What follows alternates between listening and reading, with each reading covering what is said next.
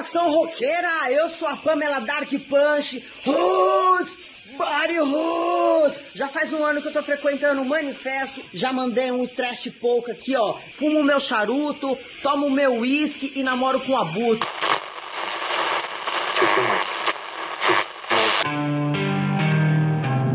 Você está ouvindo Vinil na Estante. Sua dose semanal de música pesada.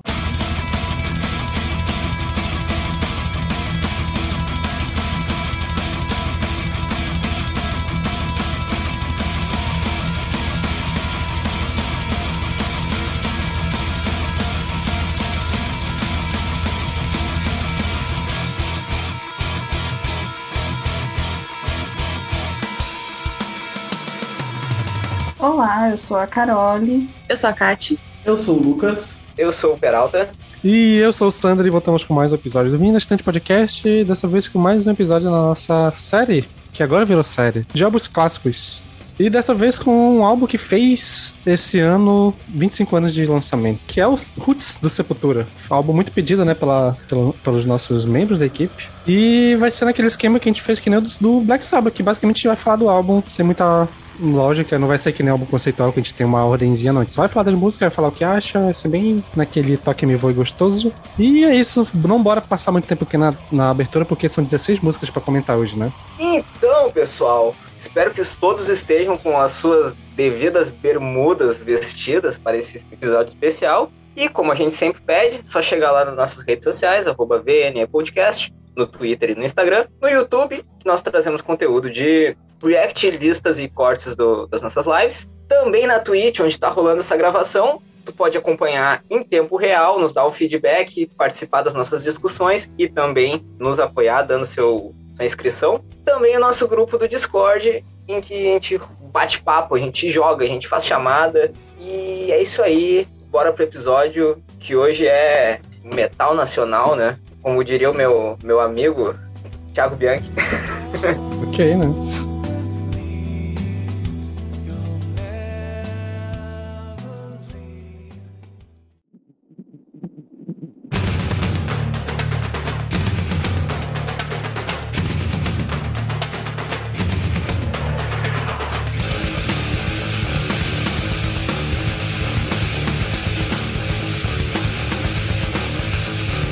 Então, vamos começar o episódio. Para começar, né, eu duvido que alguém que esteja ouvindo esse podcast que seja metaleiro e seja brasileiro. Talvez tenha gente gringa ouvindo, né? Mas não sei, quem sabe. Mas quem nasceu no Brasil e é metaleiro deve saber quem é a Sepultura mais como é de praxe. Sepultura, banda brasileira, mineira, né? Que fez bastante sucesso no Brasil e internacionalmente ali no final dos anos 80, início dos anos 90, com os álbuns de death, trash e tal.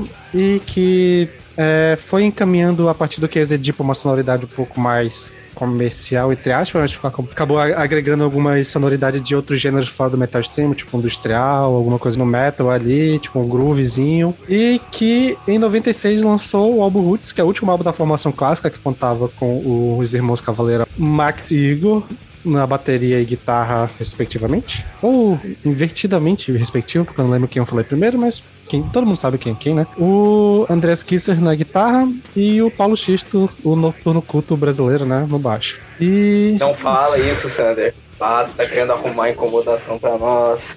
E basicamente isso é um álbum que a gente vai discutir isso durante o episódio, mas ele foi bastante influenciado pelo início da onda de no metal, principalmente com o primeiro álbum do Korn, que saiu em 94, se eu não me engano, e que o Sepultura resolveu fazer umas paradinhas e adicionar uma brasilidade na sonoridade deles. Isso é muito louco, né, cara? Porque o que rolou com Sepultura nessa época foi meio que uma influência mútua, né? Porque ao mesmo tempo que eles influenciaram muito o início da cena new metal, eles também absorveram o que a galera do New Metal tava fazendo, assim, sabe? Foi uma troca meio muito louca, assim, sabe? Cada um adicionando aspectos específicos, assim, na sua sonoridade, né? E, na verdade, assim, desde o Chaos AD, a banda já tava com uma, uma vibe bem groove metal, né? Uma coisa bem mais groovada e tal, e, e mais focada em, em, em ritmos e tal, e não tão veloz como era antigamente. Só que aqui no Roots, uh, além de toda a influência da, dos ritmos brasileiros, a banda é, é, puro groove, o álbum é, é, puro groove, a banda se, se entregou essa, essa vibe. Né? E para além né, da sonoridade da banda, tem a questão do conceito que esse álbum traz, que é uma coisa que já aparecia um pouco no Sepultura, mas que é essa ideia de as raízes é, do Brasil, né? E no documentário que tem deles com os chavantes, é, que está disponível no YouTube, eu recomendo que todos assistam. O Max fala que a ideia é fazer é, buscar essa referência da música mais raiz possível do que é o Brasil. Então o álbum ele faz, ele parece que ele traça uma trajetória até, não sei se daria para dizer que é um álbum conceitual, mas se pensar nas letras, na forma como elas se encadeiam, parece que faz um percurso das raízes até o, uma visão do, do, que se espera do futuro para esses povos, né, e para a gente mesmo enquanto Brasil, e também passando por questões políticas, questões de sobrevivência, de resistência, e né, música até que fala sobre a, o período da ditadura militar. E também pensando no, na época em que, contextualizando, né, época em que esse álbum foi lançado, é, final dos anos 90, se encaminhando para o final do milênio, né, a chegada dos anos 2000, os 500, o marco dos 500 anos da colonização portuguesa, e não por acaso é o mesmo ano em que a gente também teve o lançamento do Holy Land, né? Se fala do Holy Land que foi, foram dois álbuns bem bem marcantes para o metal brasileiro, porque de certa forma levaram o metal com cara de Brasil para fora, né? Foi era um metal com brasileiro mesmo, né? Não era só é, já vinha essa tentativa de fazer uma coisa mais brasileira, mas ali é, incorporar mesmo o, os elementos brasileiros e de antes do Brasil mesmo, como é o caso do Sepultura, né? Porque é, eles foram os povos originários buscar essa referência. Pois é, isso eu acho muito interessante, porque o Roots, de certa forma, ele, ele passeia por, pelo Brasil de forma geral, né? Desde a questão uh, cultural até ritualística, religiosa e tal, passando por toda, toda a questão do, sei lá, de organização social mesmo, uh, política, né? Porque um, muito se fala do, sobre o, o Roots só pela questão da influência da música, principalmente indígena, mas é um álbum que tem uma carga política muito forte e acho que as pessoas esquecem um pouco esse lado dele, assim, sabe? O discurso político do Roots é muito, muito direto e claro, muito direto e claro para ficar de certa forma em segundo plano, sabe? Então acho que é um ele, ele merece o, o status que ele tem de ser o disco do metal brasileiro, assim, o, o mais aclamado e conhecido e famoso, porque de certa forma ele é uma é, é, muito uma tradução do que o Brasil é como, como país em termos de história. Pelo menos eu sinto isso. E eu acho até uma curiosidade a gente comentar sobre esse álbum esse ano, porque teve muita discussão início do ano com o rolê do Gojira, né? Com a Amazônia, o clipe, toda a, a questão da, da causa. E dá pra tu ver que já dava pra notar que a música, a música a Amazônia tem muita influência do Roots, mas o Sepultura, Sim. como um todo, influenciou o Gojira. O Gojira não só em questão musical, mas a lírica também. Quase tudo que o Gojira fala sobre questão de meio ambiente já tem aqui no Roots de alguma forma. Então, tipo, meio que teve influência não só na parte musical, porque o meio que o que o Gojira fez foi evoluir esse groove tendo essas influências e trazer a sonoridade do Def e tal, mas também a parte de influência de letra. Então, é, é um álbum que, além de tudo, ele é muito influente, né? Tipo, ele tem. Tipo, a gente consegue ver o que esse álbum em 96 fez até hoje. Tanto que provavelmente uma das Ele a continua música... muito moderno, né? Ah, e tipo, provavelmente a música que vai ganhar, que eu espero que ganhe o Grammy do ano que vem, de 2022, vai ser uma música que, que vai ser basicamente é, inspirada no que o Sepultura fez 25 anos atrás, cara. Isso é, isso é muito doido. E a gente acaba não reconhecendo tanto o valor desse álbum, porque ele meio que tem esse lance da mudança de tonalidade de Sepultura pra New Metal, que é o que metaleiro médio não gosta, né? Porque virou New Metal eles não curtem, mas eles e acaba até tirando um pouco dessa parte conceitual e de mensagem que tem do álbum é desvalorizada por causa dessa flash, dessa. Flash não, né? Essa entrada do Sepultura por uma sonoridade que era o que tava vindo de novo ali na época. Só uma coisa que eu, que eu fiquei assim, tipo, né, eu não acho que, é, que a galera não queira comentar, tá ligado? É, né, é, que, é que a galera esqueceu. É que a galera quer fingir que esqueceu. Mas eu acho que a galera, tipo, o metaleirinho, o médio, quer esquecer que o Roots é tão. tem um comentário político tão forte. E eu acho que os próprios membros da banda querem esquecer que Roots tem um comentário político tão forte, assim, sabe? Eu acho que. Porque não querem desagradar o metaleiro médio. E eu acho que falta um pouquinho de. Falta um pouquinho de dar cara tapa. Aí eu não sei se é, é medo de dar cara tapa ou se realmente, sei lá, quem, quem tinha essas visões políticas já não está mais na banda, sabe? Mas, é, sei lá, eu acho que é, não, não é que não, não esqueceram, eu acho que realmente querem, querem esquecer. Aí o Lucas veio com opiniões, né? Opiniões, gostei, gostei. Era isso que eu queria. E também eu acho que o fato desse álbum ter sido é, ser o álbum que foi da época que o Max saiu e que meio que muita gente considera o fim do Sepultura, é, influencia também o fato dele não ser tão bem, bem visto, né? Que meio que associam o álbum à saída do Max. Então, tipo, meio que associam o, o que se tornou Sepultura ao final desse álbum, né? Então, tipo, então acho que tem muita coisa que aconteceu ali nesse período que acabou afastando o metaleiro médio, mas assim, azar deles, né? Então... Graças a Deus afastou eles, eu diria. Assim, sobre essa questão, né, do Max e tal, é, a Carol, faz falta a Carol nesse momento aqui, porque ela sabe mais da história, ela acompanha mais, mas também me parece que o Max era o mais ligado a esse álbum, assim. Eu acho que isso naquele documentário que eu citei, é, que é bem curtinho, 15 minutos, também dá para perceber como o Max era o mais integrado e mais dedicado ali. Todos estavam super empolgados, mas parece que o Max, o Roots, tinham um significado muito maior do que para os demais, assim. É, e eu acho que eu já até li alguma coisa dele falando sobre como foi a obra-prima dele. Então eu acho que isso também afeta o Sepultura continuar, não tem essa ligação tão orgânica como o Max tinha.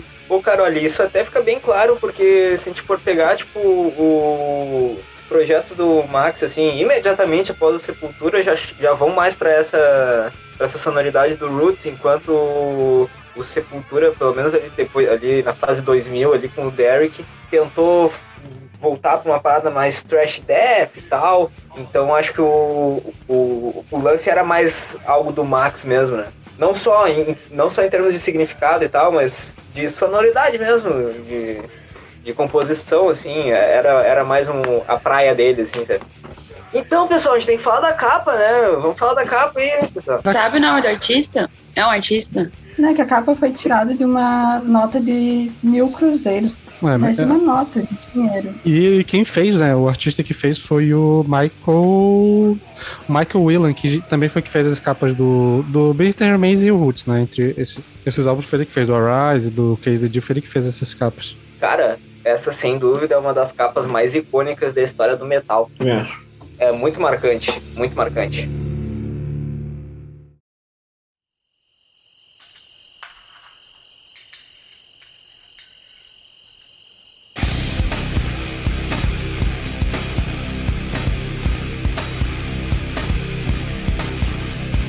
Então, pessoal, vamos começar aqui. A primeira música que temos, a, o hit, né? O grande hit do Sepultura, a Roots Blood Roots. Então, meu, o que, o que eu vou falar dessa música, tá ligado? É o, provavelmente é o maior hino do, do metal nacional, ao lado de Carry On.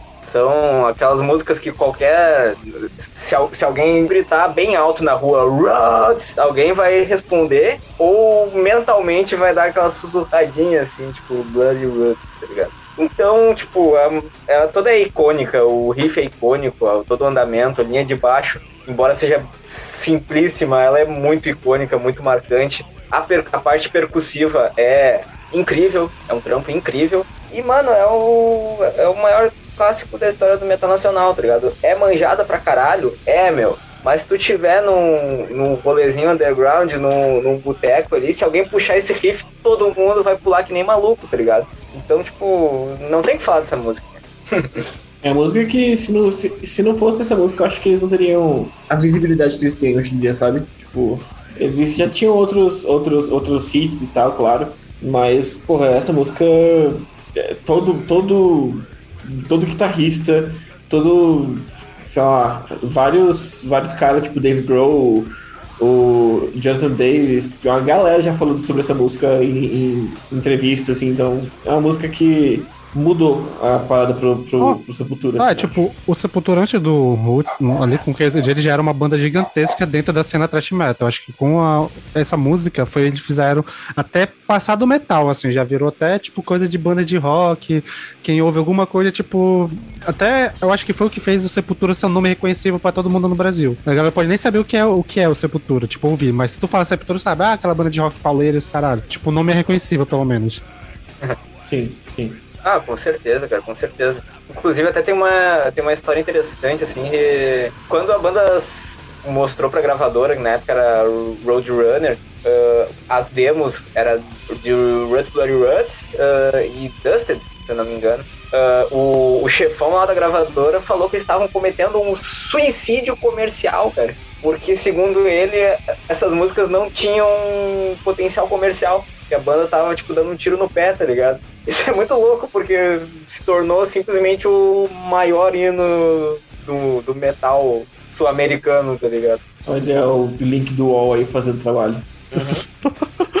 tô aqui, tô aqui a informações, informações inéditas aqui. Eu não conheço muito Sepultura na vida, assim, né? Essa é uma falha minha, eu reconheço. Mas essa foi uma das músicas que quando eu ouvi, eu fiquei tipo, meu Deus, o que tá acontecendo? Eu nem, nem sabia ainda, eu não gostava tanto desse tipo de gritaria. eu não era muito fã, inclusive, tipo, era pra onde eu fugia. Mas é, eu lembro de ouvir falar, ó, isso aqui é bom. E ficar escutando essa música em específico em Então, e eu concordo muito com isso que ultrapassou, assim, a parte do metal.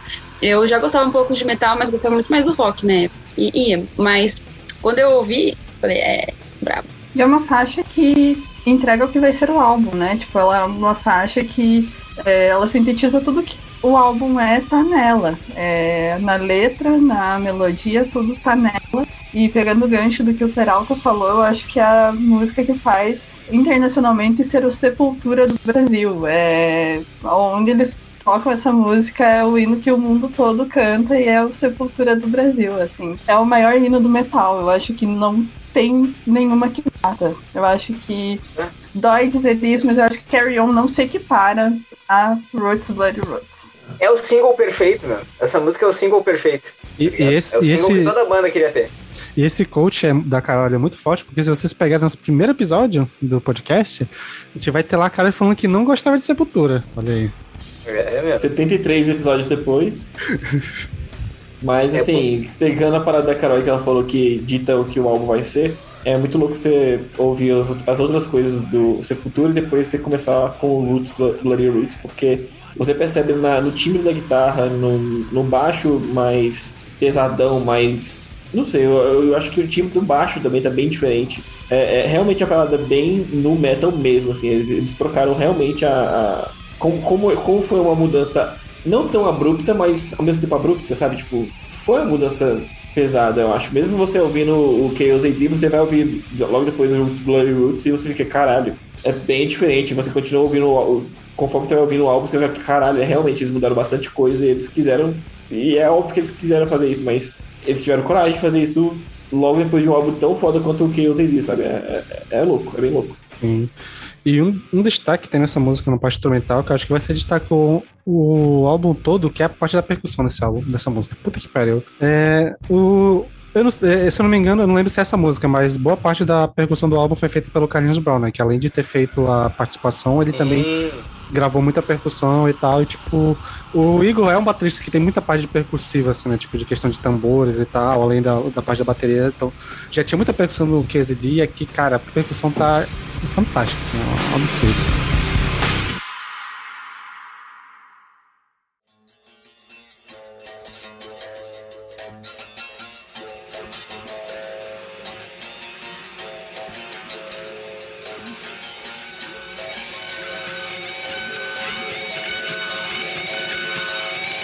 E seguindo aqui, nós temos a faixa Atitude, outra grande famosa, né? Outro grande clássico desse álbum. Essa aqui vai. puta essa, que pariu, mano. essa aqui que Essa o. aqui é pra. É o berimbau chorando, né? Já começa. É, meu, esse aqui é o, é o, é o berimbau, o berim, é o berimbau moleque, né, meu? Aquele berimbau faceiro, assim, mano. Porra, o, cara, essa música é incrível, meu. Se pá, é, é uma das, se não a minha música favorita do Sepultura, velho. Que música foda, tomar no cu. E essa aqui, mais do que na Bloodhood, a gente já vê. Ah, eu acho que na Bloodhood ainda tá um pouco mais mesclada. Essa aqui, a influência de Korn é muito alta. Tipo, o andamento e o tempo da música lembra muito o que o Korn faz. Tipo, e o início só com as gritarias assim de fundo e tal. Tipo, ouvindo só o baixo entrando. Cara, é, é, é, mas o Sepultura conseguiu trazer essa influência e virar uma parada deles. E, pô, a voz do Max tá muito fora também, cara. Esse, ó, essa música é muito foda. Acho que isso que você disse sobre o Korn foi muito real, porque na primeira vez que eu ouvi, eu tava escutando. Aliás, que eu reouvi, né? Tava tocando berimbau eu pensei, bom, é o Max, é o Max, né, que toca. Falei, tudo bem. Aí, tipo, começou o início da música, eu falei, de repente o Korn tá aqui fazendo o quê? Aí eu fui olhar e, tipo, claro que não, né? E aí você entende as coisas, mas realmente vai muito Korn. Sombrio, assim, né? Tipo, de alguma forma, um Korn que consegue mais sombrio. Com certeza, Cati, isso é bem, muito, muito bem lembrado, tipo, o, prim, o minuto inicial dela é, é todo. Ele é todo climático, assim, sabe? Ele é meio atmosférico, assim, cria toda essa base sombria e quando explode é uma. É loucura, daí é dedo no cu e gritaria e o berimbau rolando de fundo. Então, essa música é uma das minhas favoritas do álbum. É, desse álbum é difícil, eu acho que todas vão falar, ah, é muito foda, é uma das minhas favoritas, porque é um álbum que eu acho muito coeso. Mas essa é realmente uma das faixas que eu mais gosto. E que eu gosto dela como segunda faixa. Eu acho que ela veio logo depois do, da primeira, assim, ela se encaixa perfeitamente. É, e a letra dela também é muito boa, né? Tipo, é, tem uma pegada assim de falar sobre sobrevivência, tipo, uma posição, tipo, a gente é sobrevivente mesmo, a gente tem a atitude de sobreviver. Sim. E isso é muito foda.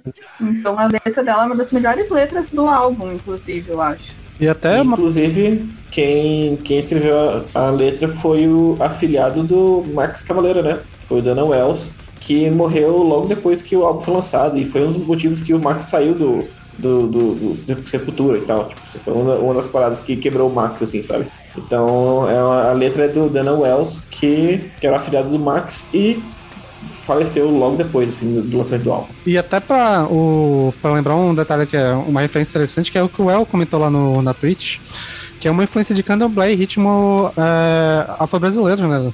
Nessa parte do berimbau e tal, trazendo essa coisa. Então, tipo, não é só o, a parte de trazer povos indígenas e povos indígenas não só brasileiros, mas também a, essa fusão cultural que tem no Brasil com os povos originários africanos também. Então, tipo, é, é, cara, é, é, um, é, realmente um álbum especial e essa música com essa vibe fica muito da hora. E ter essa parte de sobrevivência na letra, justamente com essas duas influências, faz muito sentido. Era exatamente isso que eu ia ressaltar, Sander. Obrigado. Tem um breakdownzinho safado, né?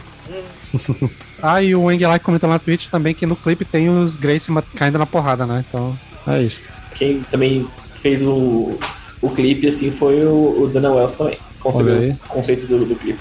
Olha aí. Aqui tem informação. Exatamente. Beleza, agora vamos para a próxima faixa, que é uma das. Tem algumas faixas né, durante o álbum que são mais curtas, eu acho que até eles vêm com uma pegada até uma influência meio punkzinha de, de andamento. E acho que a estrutura da música me lembra muito, que a primeira delas é a Cutthroat. Cara, Cutthroat já entra na parte da, do álbum que eu não conhecia, porque eu vou, vou, falar que é real. Eu conheci duas músicas desse álbum, eu quis dizer três, que era Roots, Bloody Roots, Attitude e Rato Mahato. O resto eu não conhecia nada. Então eu fui completamente, sim, cego ouvir esse álbum e fui, cara, muito bom, cara. Eu gostei pra caralho de Cutthroat. Achei muito boa eu achei incrível uma faixa tão boa e tão rapidinha, cara. Tem várias faixas assim nesse álbum, mas, nossa, incrível. 2 minutos e 44 e direto ao ponto, bom pra caralho. Eu pego o gancho do Lucas e digo que é uma das músicas que eu mais senti, assim, talvez na vida, que o instrumental encaixa na, na, no vocal de uma forma, assim, muito perfeita, assim, parece que foi feito uma coisa por outra, é claro que foi feito, mas meio que acompanha, assim, sabe, vai colando, é muito gostoso. E ela acabou e eu falei assim: não, não acabou, não, eu vou voltar. E fiquei ouvindo, tipo, umas três vezes, assim, que, ai, maravilhosa, gente. Caralho, mano, a virada de bateria durante o refrão, meu. Puta que pariu, velho. Ai, isso. Caralho, o Igor é um filho da puta também, né, meu? Cara, muito boa essa virada, meu. Muito, muito boa. Caralho. Então, essa faixa é a que eu menos gosto do álbum. É a faixa mais difícil para eu foi mais difícil para eu digerir ela. Eu gosto dela, mas ela fica atrás de todas as outras, assim, para mim é essa faixa é aquela que eu pulo ela, eu escuto o álbum todo e, e pulo ela, não, ela não fala o meu coração. Caralho, Carolho, mas é só 2 minutos e 44. Impaciência. Demora demais. Nossa, não, não. E tem, dizem aí que que essa faixa, nada é confirmado isso, ok? Tô aqui trazendo só, só fofoca, Fake news. fofoca, exatamente. É que essa faixa é, é, é, um, é um diss do, do Sepultura com, com a label, com a, com a label Epic, né, que lançou o Chaos AD, que eles tiveram uma tretinha lá e tal, que também era da, era da Roadrunner na época. Então, Se você ler a letra, você vê que tem, tem algumas coisas ali que são, tipo, realmente. Pode ser, pode ser pra alguma, alguma coisa que tem dinheiro e tal, assim, tipo, sabe? Money isn't our God, integrity will free our soul. Então, assim, é, Eles literalmente falam ignorant corporations em um momento da música, né? Então, exatamente. Então, assim, isso aqui é realmente o, o Marx Cavaleiro vindo.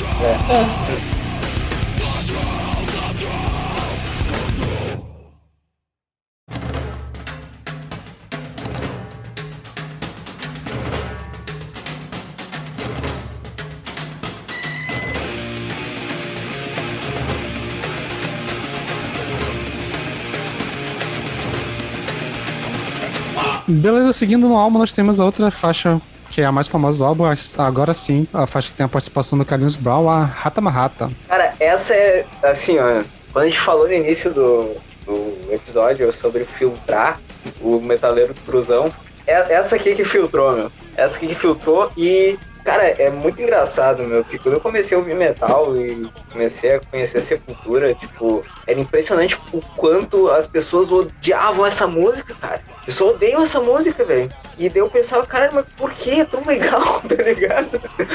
Qual é o problema de vocês? Ela é tão divertida, é tão legal, meu. Caralho, por quê? Por quê? Nós sabemos o nome disso, né? Mas naquela época eu não entendia, hoje em dia eu entendo. eu queria dizer que a minha vida toda eu, eu cantei pipoca nessa porra, é biboca, vai, se- vai se fuder, inferno. Quem nunca? Como podia assim não é pipoca, velho? Caralho. Podia ser pior, Lucas. Ah, podia ser pior mesmo. Essa música é foda, tipo, é, é o que falta de música em português, né, cara? E, e porra, fi- fica tão da hora quando é cantada numa uma letra inteligente que faz sentido, a, a, tipo, a poesia da música flui, né? Tipo, as palavras são gostosas de cantar. E, porra, bom demais, cara. Essa música é fantástica. E, assim, o que o, o que o Peralta falou tem nome, né? De, do que ele tava falando sobre a rejeição dessa música. E é, tipo, é muito doido porque o Carlinhos Brown, ele é um dos maiores músicos do Brasil, assim. Tipo, tudo que ele fez em questão é, solo, nos grupos tribalistas, tipo, a questão de tudo que ele tem de timbalada, toda a produção musical, tudo que ele faz, o cara é um dos maiores músicos do Brasil. Assim, eu acho que não deve nada a, a tipo, o Angra trazendo o Milton Nascimento na, na Lady Redemption. Tipo, é nesse nível, assim, de trazer os maiores músicos do Brasil por trazendo uma música. E, porra, a música é fantástica, cara. Tipo, não tem como, cara. É- essa é uma das minhas favoritas do álbum, assim. É, é, é aquele negócio, né, cara? Só, só de você lembrar o, o que aconteceu com o Carlinhos Brown no Rock in Rio de 2001, você já tem como base o que, o que acontece na, na cena de metal e cena de rock brasileira desde sempre e o que a gente luta pra que diminua. Que eu acho que não vai acabar tão cedo, mas a gente, a gente tem que tentar diminuir um pouquinho, né? Ah, mas, porra, bom demais essa música. Do caralho, pra caralho. Pra caralho, assim. E aquela parte, vamos detonar essa porra! É, porra, é, é incrível. é incrível. Nossa, é muito bom. Cara, isso eu acho muito foda, meu, porque ela tem essa vibe visceral, assim, parece muito que ela foi gravada num take só, sabe? Tipo, parece muito que o Max tava gritando com a gorizada, assim, ah, essa porra, tá ligado? o cara tá muito alucinado. Eu vou entrar no quilo primeiro no meu comentário bosta. Eu escutava, na hora que ele fala garagem, o Max, eu escutava caralho. Então piroca caralho podia entrar na mesma coisa. Então eu entendo Lucas. mas, gente, essa é a minha música favorita do Sepultura. Pode ser meio clichê, não sei. Mas eu adoro ela, sempre adorei. E olha só quem foi me mostrar. Foi o meu tio, que, tipo, curte rap MPB, não vai muito longe disso. E ele foi me mostrar. Olha isso aqui. E ele ficava correndo, eu lembro, tipo, ele corria atrás de mim cantando a parte do Rata Marrata. E ele corria, tipo, sério. E eu ficava assim, gente, o que, que é isso? E um dia ele resolveu mostrar a música. E aí eu falei, isso é muito legal, tio. Mas eu ainda não era fã de metal, era só, tipo, a música do meu tio, sabe? Mas aí quando você junta A com B, assim, aí eu falo, gente, realmente, já tava ali a, a sementinha. Mas eu gosto demais, eu acho que tudo encaixa. O Carlinhos Brown, Sander deu a letra quando falou que ele é o maior músico. Porque eu adoro ele aqui, adoro Tribalistas em tudo que ele faz. Mas encaixou também de uma forma assim que, tipo, é isso. E o metaleiro médio, que, tipo, deve ter odiado esse tipo de coisa, deve ter pagado pau lá em Amazônia do Gojira, né? Tipo, assim, olha, eles usando elementos, que não sei o que, não sei o que lá. Então é, é difícil. Na verdade, não, Kat. Na Não? verdade, não. Na verdade, não, porque o Por conta metaleiro de médio. síndrome do. Como é que é? Do, ca- do vira-lata?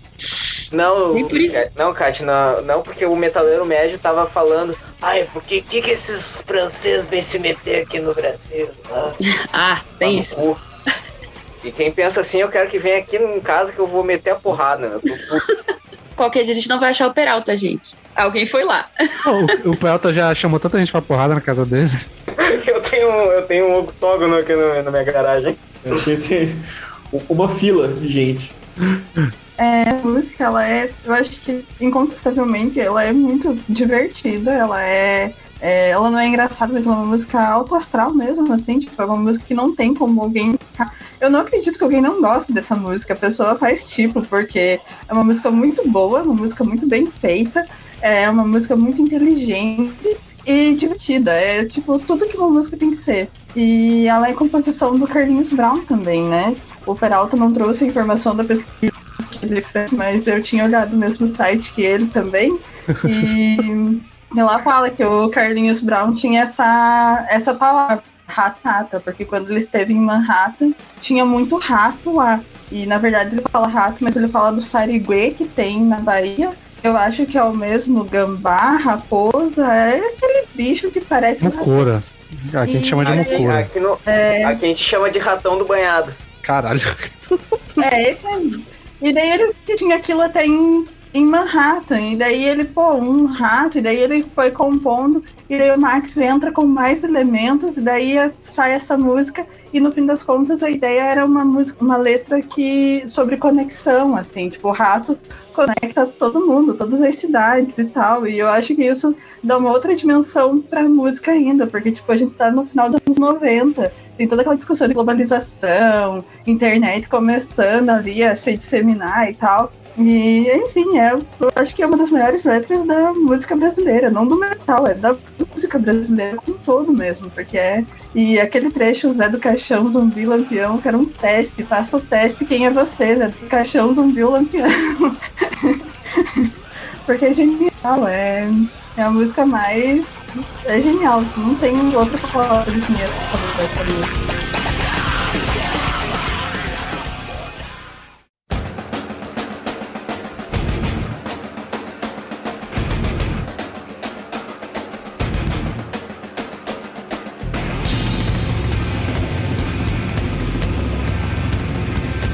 Prosseguindo aqui, nós temos a Bridge Apart. Que assim, é, eu sei que não é essa faixa que tem a participação do, do Jonathan Davis, mas eu, quando eu ouvi ela ah, recentemente, eu fiquei, cara, não é possível que não é Jo- Jonathan Davis cantando essa música, porque tá muito a, a voz dele aqui no início da faixa. Dois. Eu, eu não sei se foi, tipo, foi intencional, tipo, tentar pegar o timbre dele ali, mas, cara, tá muito. Cara, é o, é o Max que faz aquela parte, mano. Cara, eu não sei. Eu não faço ideia, mas, tipo, a faixa que tem a- a- o vocal do Jonathan Davis é outra, né? Mas, cara, parece muito. Eu, realmente- sim. eu fico. Não tenho essa informação. Cara, porque assim, mano. Cara, se, se é o Max, mano, eu não lembro dele cantando assim outras vezes, velho. E por que, que ele não faz mais isso, tá ligado? Porque ficou muito foda, velho. Ficou muito foda. Enfim, eh, uma coisa que eu acho muito interessante, eh, a percussão no início, ela parece muito uma bateria de escola de samba, tá ligado? Tem essa pegada, meu. Ela tem essa pegada, ela é cheia, assim, pra cima. E daí, de novo, se a, se a Carol é a consultora oficial para assuntos de André Matos, eu sou consultor oficial para assuntos de Gojira. E é impressionante o quanto, agora me ligando, tipo, o quanto o álbum desse ano, o Fortitude, ele é muito inspirado no Roots, cara. Porque se tu for pegar ah, a Born, Born for One Thing, ela tem muita coisa dessa música, velho. Sim, Eu sim. tava, eu, eu tava ouvindo hoje de tarde, mano, e a, a bateria do Mario, ela puxa muito da percussão dessa música, velho. E do quanto ela vai, ela vai, tipo, crescendo, crescendo, crescendo, crescendo, crescendo, crescendo, até vir o riff, tá ligado? Isso é muito louco, meu, isso é muito louco. Então, tipo, é só, era só um comentário, assim, breve, eu queria fazer uma, uma referência, porque é algo, quando, quando eu tava reouvindo o álbum, eu pensei, tipo, tá, ok, eles pegaram disso aqui, tá ligado? E até uma parada que eu pensei agora, enquanto tá ouvindo a faixa de novo, enquanto a gente tá comentando, que até pra não, não pagar de. Não, não ir contra aí do Falácio que não pagar de de gringo, talvez não tenha sido uma referência ao Jonathan Davis, mas também tem uma parada meio de. daqueles vocal gutural indígena, tá ligado? Que, que tem no, no Gojira também. Então acho que deve ter alguma coisa ali. Talvez sido intencional fazer isso, mas também uma pegada de Jonathan Davis pra pegar no metal no, no, no metal. Então é bem, uma parada bem inteligente, assim. Eu ia dizer que além disso, quando, quando ele não tá aparecendo o Jonathan Davis, ele tá aparecendo quase um black metal, porque o vocal é bem rasgado, assim, nível de, de sofrência, sei lá, eu sof- sofrência não, caramba, sofrimento. E então eu acho, não sei, é uma faixa muito boa também. É que a, a anterior ela sempre me prende. Então, é, até eu chegar nessa, demora. Aí eu sempre fico escutando e até chegar às outras é complicado. Mas é uma ótima faixa também, né, gente? Não tem como dizer que não. A letra dessa música é muito boa. Eu acho que é uma das letras mais. das melhores letras do álbum.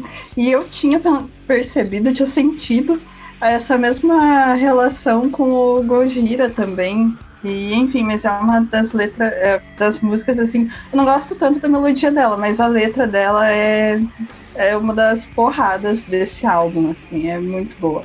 Beleza, a próxima faixa que temos aqui é a Straight Hate. Essa música, eu acho ela que, assim, instrumentalmente, ela traz uma vibe muito doida, assim, de ser muito no metal durante as estrofes e muito metalzão rifado, groove metal nos refrões. Então, tipo, ela começa, tipo, aquele. Tipo, só aquele é, sonzinho na guitarra, tipo, uma nota, fazendo bem distorcido. Quando entra o refrão, vem o dum, Então, acho que é uma, é uma música que é bem, assim, pra vibe do que é o álbum questão sonora, assim, de ser groove e no metal ao mesmo tempo. Tá bem ali. E essa música tem muito bem os dois lados dessa, dessa faceta. É, exatamente, tipo o, na real que o, o riff principal dela ali, inicial, ela é, ela é praticamente tipo uma, uma firulinha distorcida, né? Tipo, é, é praticamente efeito, assim, e, e mais uma vez uh, aqui a gente vê bastante, tipo, a guitarra ela tá basicamente fazendo um, uma cama ali para as percussões sim tomarem, tomarem conta, né? Claro que as outras faixas que a gente já falou também são é, para isso, mas eu sinto que a cadência dessa música é ideal para você headbanguear nos shows. Sinto a galera tacando cabelo no show, assim, voltando. E, e ao mesmo tempo junto, assim. Então eu acho que. E concordo contigo, Sander. É muito que fã como tem que ser e muito mais pesada fora da, nas estrofes, no caso. Eu acho que essas. Depois de ter conhecido uh, o álbum direito, acho que é uma das músicas que eu carrego, assim, porque eu acho ela muito bacana. Acho que ela escreve bastante o que a banda consegue fazer também, né? Cara, Straight Hate é uma música que é virou uma das minhas preferidas do álbum, assim, de verdade. Eu gostei dela pra caralho. Eu achei, tipo, cara, como que não existe uma banda chamada Straight Hate já? Porque eu achei um nome bem legal. É ódio hétero, né? O nome da, tradução? Exato, isso é... que eu pensei, ódio hétero. e, quando eu vi, a, é, eu vi a letra, eu vi o nome dela pela primeira vez, eu falei, pera, será que eles estão militando pra caralho aqui? Mas, é, bom, fazer o que, né? E aí, Carol, eles, Carol, eles militaram? Então, eu realmente tenho um gosto musical muito diferente da Kate do Lucas, porque o que eu não gosto é o que eles gostam muito. E essa faixa, pra mim, também, ela é tipo. Ela. Eu gosto dela, não é que eu não gosto, mas pra mim, tipo, ela é uma faixa que. Eu gosto muito da letra dela, eu gosto da Cirele falar de ódio, mas pra mim ela é mais. Eu prefiro a que vem depois dela. Ela não, não é um dos pontos altos do álbum para mim. E assim, pessoal, uh, falando no novamente, assim, o, esse, nesse, nesse álbum o Max tá bem mais versátil em termos vocais também, né? Porque nessa, nessa música ele faz muito vocal de, de new metal mesmo, assim, que foge muito do que era o vocal dele no início da carreira, sabe? Então, uh, dá pra ver que rolou uma, uma evolução musical geral, assim, em termos de, de versatilidade e, e ampliação do, do arsenal da banda, assim, pra, pra fazer música, né?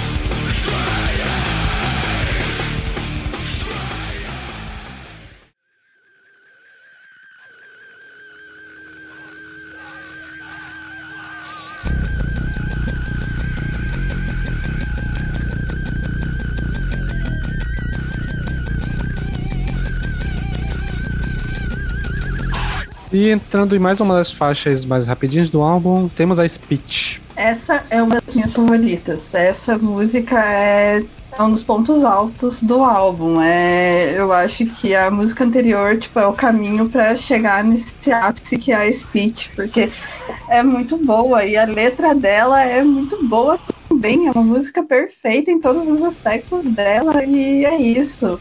Em todos os seus momentos, essa música é perfeita. É muito boa. É uma das minhas músicas favoritas do Sepultura.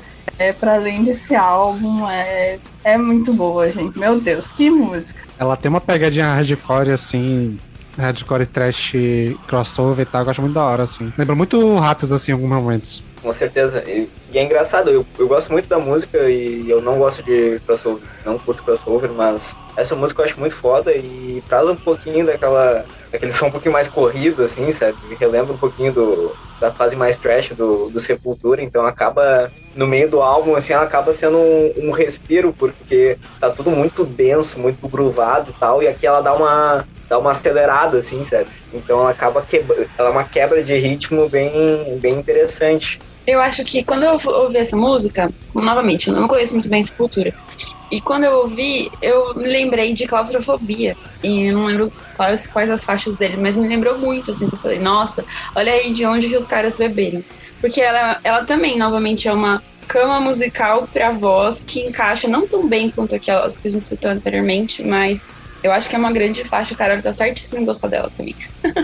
Eu acho que é a mesma coisa do Cutthroat, assim, é uma faixa que eu gostei pra caralho.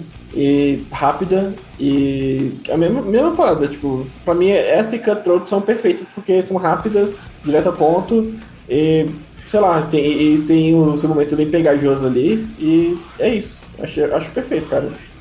Eu, eu não entendo a, a Carol de falar que não gostou de Cutthroat e gostou dessa. Pra mim são quase irmãs, assim, sabe? Mas, tudo bem. É muito boa.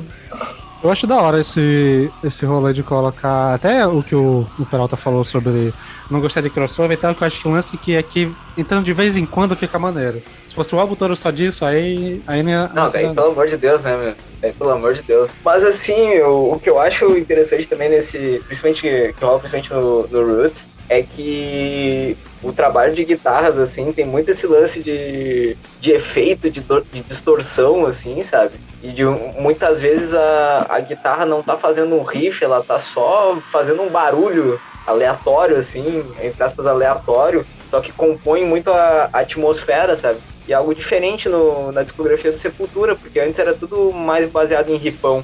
Rifão, rifão, rifão solo, tá ligado? Então a próxima faixa que temos é a Look Away. E é a faixa que, assim, se você tinha alguma suspeita, né?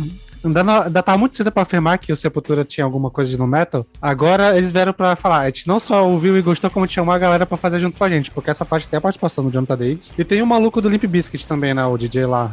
Então, essa é a faixa no metal do álbum, assim. DJ Lethal, né? E também tem o, o Mike Patton, né? Ela é tão new metal que o nome dela é muito corny. Look Away é um nome que corny teria em qualquer faixa que eles têm. E é. Ah, eu sou suspeito que eu gosto de porn, né? Mas é tão gostosinha, cadenciada, assim. O Jonathan entrando pelos entrames dessa música. Ah, eu gostei demais. E vocês? E o Jonathan Davis também escreveu a letra dessa música, né? Sim, sim. Então eu não quero nem ler a letra dessa música, certeza que é sobre algum trauma. Não, não preciso disso pra ouvir. Uh, cara, assim, ah, é tão bom quando fica só a bateria e o, e o, o, Jonathan Davis vem com aquele gemido agonizante dele, tá ligado? Porque, porra, o, o Jonathan Davis ele não canta, ele agoniza no microfone. Né? Eu pensei que o Peralta ia mandar tão divertido que nem o Lucas.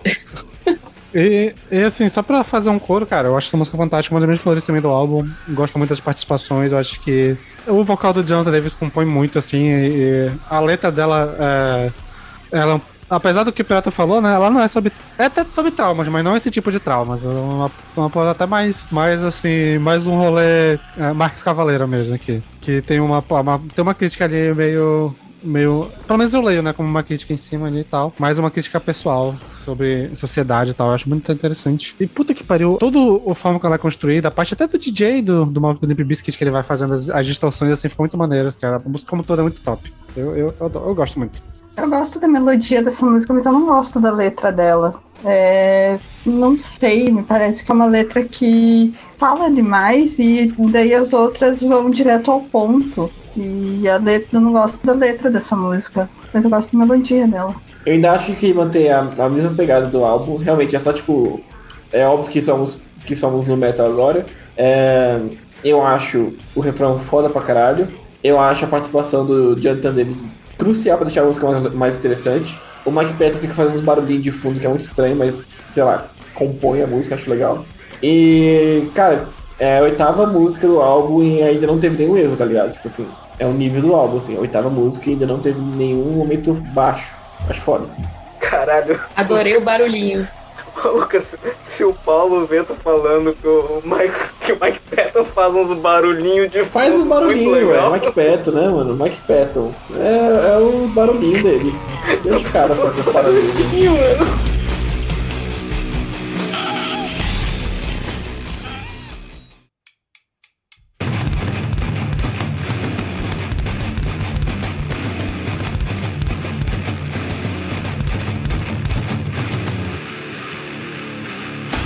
Beleza, prosseguimos aqui com a faixa Dança, de que eu posso falar que é uma dessas que não é minhas favoritas, assim, eu não sou muito fã dela não. Mas dá pra dizer que o, provavelmente o Slipknot ouviu essa música porque tem uma parada de percussão que o Slipknot usa, tipo daqueles sons ali do início que o Slipknot vai usar bastante ali. Total, meu, essa, essa percussão caótica, né? Eu acho tri, porque principalmente essa, essa introdução ela tem, uma, tem um senso de urgência, assim, sabe? Então ela, ela já chega na tua cara, assim, pensando, e, e já te chama atenção. Enquanto a anterior era uma faixa muito mais arrastada, né?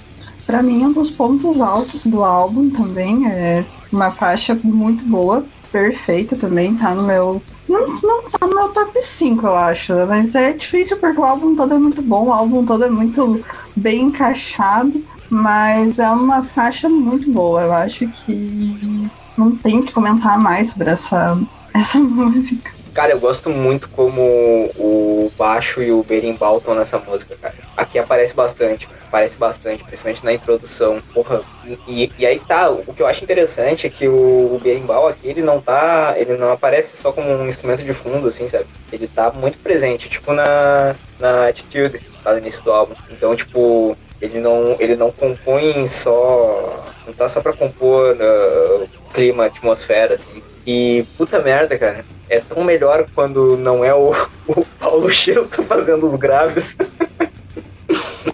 Eu continuo na mesma pegada, cara. Eu gosto bastante dessa música, eu também acho que ela é perfeita, é um, um ponto ao passo. E, pô, é muito bom ouvir o baixo do Sepultura pesadaço, assim, cara. É, não é a primeira vez do álbum, tem vários momentos do álbum que, é, que o baixo tá pesadão, mas, porra, foda pra caralho. O timbre do baixo nesse álbum tá. Tá chef's kiss, assim, tá incrível. Então vamos pra próxima faixa, a Born to Born. É a minha faixa favorita de todo o álbum. É, eu amo essa música de um jeito que eu não sei definir meu amor por ela. É a minha música favorita do Sepultura. É uma das minhas músicas favoritas de toda a minha vida. É, eu estou aqui para fazer uma ode a essa música. Eu pedi esse episódio para poder falar dessa música, porque eu não vejo as pessoas falando dessa música. E quando eu escutei o Roots pela primeira vez e chegou nessa faixa, eu fiquei tipo, meu Deus, porque ninguém nunca falou dessa música pra mim. E depois, conforme eu, come... eu fiquei ouvindo esse álbum e quem acompanhou o meu processo escutando o Roots, lembra que eu fiquei dias ouvindo só o Roots, eu ouvia três, quatro vezes no mesmo dia. E daí tem aquela parte é, Sepultura in Our Hearts. E daí, meu Deus, sim, é isso. E a letra dessa música é maravilhosa. É tipo, Born Born, tipo, nasci teimoso, nascido teimoso. E pensando no conceito todo do álbum, é, pensando na teimosia como, tipo, a teimosia é a sobrevivência, é a resistência de, das pessoas que vivem no Brasil, né? Não só os povos originários, mas todo o povo brasileiro. E nascido na dor, nascido na teimosia, é, obedeça a ninguém, Resiliência, né? né? Uma coisa de Resiliência, né? mas tipo, de não abaixar a cabeça e não obedecer a ninguém. Tipo, faz o teu caminho e tipo, você não, não vai sair daqui. Então, tipo, a tua teimosia é a tua estratégia de sobrevivência. E tudo isso é entregue de uma forma muito boa, de uma forma muito bonita na melodia. E, enfim, que faixa, gente. Olha, por mim fazer um episódio só pra essa faixa, pra ficar uma hora falando do quanto eu amo essa faixa, porque é maravilhosa, fantástica. Com certeza, Carol. E, e assim, eh, indo mais pra, pra questão musical, assim, eh, o riff dessa música eu só não digo que é o melhor do álbum, porque tem riffs extremamente icônicos. Tem alguns dos melhores riffs da história do metal nesse álbum. Mas o riff é incrível, o riff é incrível, é incrível e não tem nada parecido nesse álbum, então ela chama atenção logo de cara por causa disso. Então ela chega com, com um riff mais uma vez urgente, só que ao mesmo tempo ele tem uma, uma, uma coisinha de, de melodia ali. E porra, o andamento é, é rápido, é ah, visceral, visceral. Caralho, que música foda. Que música foda. É, eu, eu quando eu vi essa música, eu achei, eu achei essa música tipo, ah, maneira. A faixa aí do Sepultura, né? É a faixa deles. Mas eu não tinha parado pra ler a letra, eu fui ler a letra agora enquanto a Carol falava, caralho, essa letra eu acho que é uma das melhores do álbum, assim, tranquilamente, sabe? Tipo, é, o, que ele, o que ele canta ali no, no terceiro verso é perfeito do início ao fim. Incrível pra caralho. Poderia dizer que ele canta no terceiro verso, assim, por, pra quem, pros ouvintes e tal. Ah, que ele canta, ele fala que. Ah, puta que pariu, peraí. Ah, rapaziada, pelo amor de Deus, vocês têm internet aí, velho. ah, caralho. Ele fala, ele fala, eu vou falar em inglês mesmo, aí a rapaziada se vira no Duolingo, beleza? Ele fala, I got my tribes it's my own right. I don't have to tell you why. It's been that from the start and you can break it apart. Sepultura in our hearts can take it away. These roots will always remain. Foda pra caralho, muito bom. É, O resto, né? Born in Pain, Born Stubborn. Perfeito. A Perfeito. única tristeza é que a gente tá aqui num, num episódio flutuando um clássico do metal nacional e te- temos um chupa-rola de grima na nossa bancada, né? Essa que é a maior tristeza. Me, me desculpa aí, mas eu não vou. Eu não tô sendo pago pra fazer esse, é, é, tradução simultânea aqui, não. E, assim, essa faixa eu considero ela a abertura do meu bloco favorito, que é o bloco final do álbum. Que eu considero que é a partir dela que, que é onde a parte música. Tipo, o final dela, principalmente, já, já vem a parte do canto, do canto eh, indígena, né, e tal. E já vem entrar nas instrumentais. E eu, ela, como toda, é foda. A letra é foda, como vocês já falaram aqui. É, o- eu acho que os riffs de guitarra são muito interessantes. Eles são meio quebrados, né? Eles não são tão retões assim, tipo. É até uma música, eu diria que é uma das mais complexas assim do álbum, em questão de, de linha de guitarra. E ela, como toda, é muito boa. Então, tipo, realmente ela é uma das minhas favoritas. Ela só não é minha favorita porque ainda tem uma música lá pro finalzinho que eu realmente amo, assim, eu não sei explicar porquê. E acho que é isso. Puta faixa. É, provavelmente deve ser top 3 do álbum pra mim, assim. É, realmente eu amo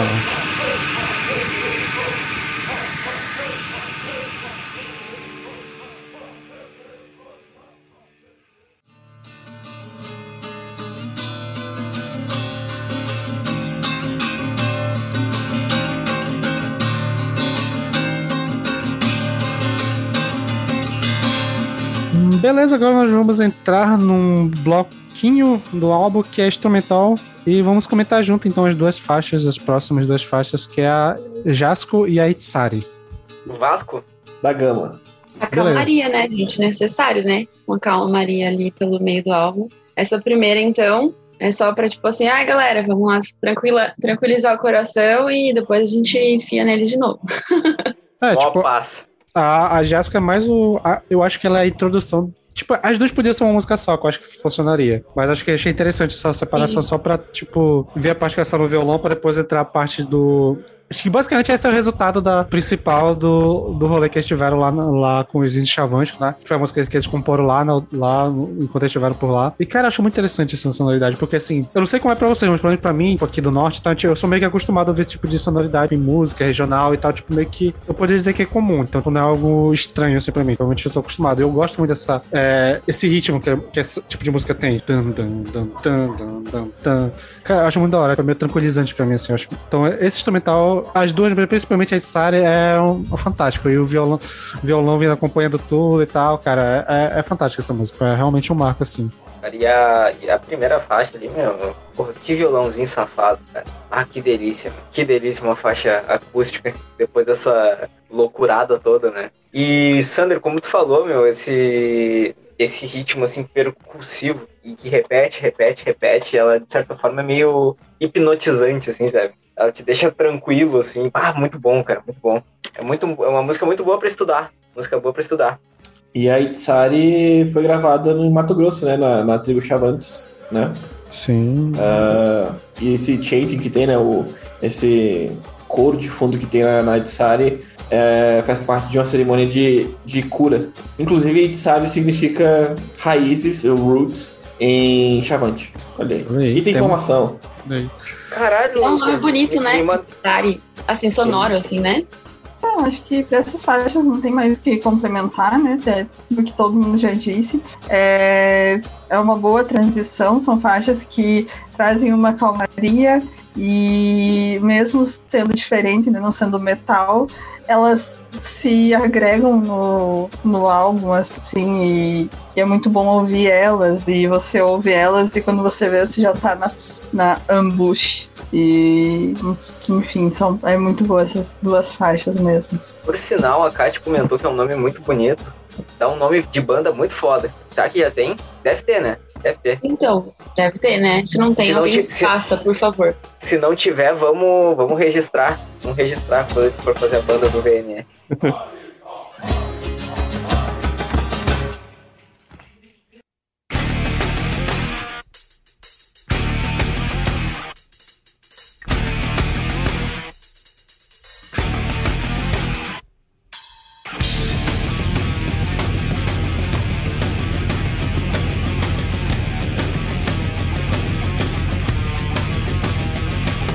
E aproveitando até o que o caralho falou, vamos para a próxima faixa, que essa sim é a minha favorita do álbum, a Ambush. Essa só não é a minha favorita porque Born Stubborn é a minha favorita, mas ela tá ali por pouco é, na segunda posição. Mas é, que letra! É, ela é muito boa, a melodia dela é muito boa também é uma música que na primeira vez que eu ouvi eu fiquei tipo, meu Deus, por que, que ninguém me mostrou essa música antes? Eu teria gostado de Sepultura antes se me mostrassem essa música. E a pegada dela, né, ela é uma letra que claramente tá falando da Amazônia, e eu acho que é por isso que o Sander tem essa relação mais afetiva com a, com a música. E, assim, para hoje, né, um álbum que é uma letra do final dos anos 90, mas pensando tudo que a gente tá vivendo hoje, é uma letra que ainda tá atual. E assim, quando fala Amazônia Burns, e daí você vê o que tá acontecendo hoje, assim, né? Tipo, é foda pensar que o álbum continua atual por uma coisa dessas. E a letra ela consegue ser muito direta para falar disso e chamar atenção para isso também. E o que era uma das propostas, né, que do álbum, que eles tinham, né, que o Max fala em entrevistas e tal, tem um clamor por justiça nessa faixa, que eu acho que é isso que a gente consegue se ligar a ela, né, de uma forma mais mais profunda. E, enfim, é, a melodia dela não tem que falar. É, sai daquela calmaria pra, tipo, falar, olha, tá tudo calmo, mas não tá tão calmo assim. Não existe calma nenhuma. O negócio tá pegando fogo literalmente. E é o que essa faixa traz pra gente. E, cara, assim, ela é minha favorita porque ela é ótima em tudo. Tipo, a letra dela é fantástica, eu gosto muito. É uma letra realmente tem esse rolê meio representativo de, de ver, tipo, falando sobre a minha região, que já tem essa coisa, é uma música que já fazia isso. Basicamente dá pra dizer que a letra de Amazônia poderia ter sido inspirada totalmente nela, porque, tipo, são duas formas de falar do mesmo tema, uma meio que a Amazônia do Gojira é uma atualização, poderia dizer. E, cara, a, o riff de abertura dela é tão gostoso, tipo, eu acho que ela meio que é, condensa o rolê do Roots, assim, tipo, na parte de instrumental, letra, tudo que dá pra condensar nessa música. Porque, cara, ela é gostosa de ouvir. O riff de abertura dela e a parte do, da, da percussão vindo junto com o riff é um dos meus momentos favoritos de Sepultura. A música instrumentalmente é foda, o refrão é gostoso de cantar junto, a letra soa bem, flui bem. É, essa música é fantástica, cara. Tem a parte percussiva, tem a parte de birimbau aqui de novo, tem a parte do normalmente instrumental indígena vindo. Cara, ela condensa realmente tudo que tem no álbum numa faixa só e ela é fantástica, cara. É um absurdo. Cara, a segunda parte dessa música, puta que pariu, velho. A segunda parte dessa música, o berimbau, berimbau safado. Aqui não, aqui não é o berimbau safado, que é o berimbau raivoso, é o berimbau engajado. E Pois então, hoje de tarde tava re reouvindo o álbum, cara, e tipo, essa foi uma das faixas que mais me impactou, meu, porque a gente pensar assim que, porra, 25 anos e os problemas são os mesmos, e não só são os mesmos, como pioraram, assim, sério. E sei lá, tipo, dá uma, dá uma, uma sensação assim de, sei lá, de impotência. E, cara, é, é, é complicado, complicado. Só que, porra, essa, essa faixa, ela como o Sander falou, ela, ela consegue, de certa forma, sintetizar a ideia do, do Roots, tanto no, no aspecto cultural, uh, no aspecto de, de respeito às raízes, como no aspecto político, no aspecto de engajamento, no aspecto de intervenção, sabe? Então, aqui realmente o, o conceito do, do Roots se fecha, sabe? E fora que é muito gostoso ter um filho da puta sendo gritado de uma forma tão da hora, né? Tipo, bem cheio, assim. Tá? E eu acho que um pouco mais que isso, a quebra que tem pros, eu acho que são atabaques, né? É muito, sei lá, eu nunca estive num terreiro, mas se alguma coisa pudesse me transportar pra lá, eu penso que é um pouco dessa música, assim, isso, isso é muito bonito. E o final, né, é, é aquilo no final, são tiros, não são? Porque é ambush, é emboscada, então, pra mim, encaixou, assim, não sei. O que vocês acham? Nunca tinha pensado nisso, mas faz todo sentido agora. Eu tô, eu tô indo além aqui, velho. Eu tô, tipo, viajando total aqui na, na parada. Que só, uma parada que eu só pensei agora aqui, assim, mas, tipo, ambush é, é, é uma palavra que não aparece em nenhum momento da música. Então, Sim. ambush porque, sei lá, ambush seria como, a- como a- as, as batalhas são travadas lá na, na, na Amazônia entre os nativos e os e, e as pessoas que estão se matando ou então garimpeiros, alguma coisa assim. Então, tipo, eu tô viajando aqui cabuloso, sério. Eu, você tem noção, eu tô, eu tô lendo, nesse exato momento, eu tô lendo uma disse- uma dissertação de mestrado sobre Itzari, 2019. Então, assim, Caramba, vamos lá. Caralho, mano. Mas, mas sim, alguém então, fez eu- uma viajada acadêmica também aí. é, eu, eu dei uma vi- é, não, eu- eu- alguém tá indo, foi longe pra caralho, o cara aqui da, da UFMG foi longe pra caramba, tá de parabéns. O, nome- o título é Itzari, entre aspas, Roots Raízes, o estudo de caso sobre o disco Roots da banda Sepultura. E a Recomendo pessoa, pra você. Caralho, só pra gente não foda, deixar sem autor? É, a- o autor é Flávio Garcia da Silva. Aí, Flávio, mandou bem. Caralho, pra caralho. Porra, meu. Pena que a gente não achou esse artigo antes. Dava pra É, eu, tô, eu, tô, eu também eu pra- queria ter achado esse pra artigo antes. participar aqui, mano. Porra, que Não é? foda, Imagina. cara. Que foda, né? Mas, enfim, eu, eu, eu, eu viajei tanto aqui na- nessa, na- nessa letra de Am- Ambush que eu fui pesquisar sobre Itzari. Tem uma banda chamada Itzari já. É, e, e caí nesse estudo aqui, nesse estudo de caso sobre Roots. Então, que a rapaziada que tá ouvindo aí quiser. E além do podcast aqui também tem, tem esse estudo da UFMG pelo Flávio aí. tá Vamos deixar o link aqui no- nos comentários. Nos comentários não, na descrição do episódio. Aí. Eu- eu- quando eu vi essa música, eu queria. As, as duas vezes que eu vi essa música eu tinha uma música legal, mas agora que eu parei de novo pra prestar mais atenção na letra, enquanto vocês falavam aí, eu, eu caí nesse buraco de minhoca do Google aqui. Então já gostei muito mais dela do que antes. Então é isso. Eu tô, eu tô tentando achar o defeito no álbum ainda e não achei. Foda. E já tá acabando, né? Então tá. E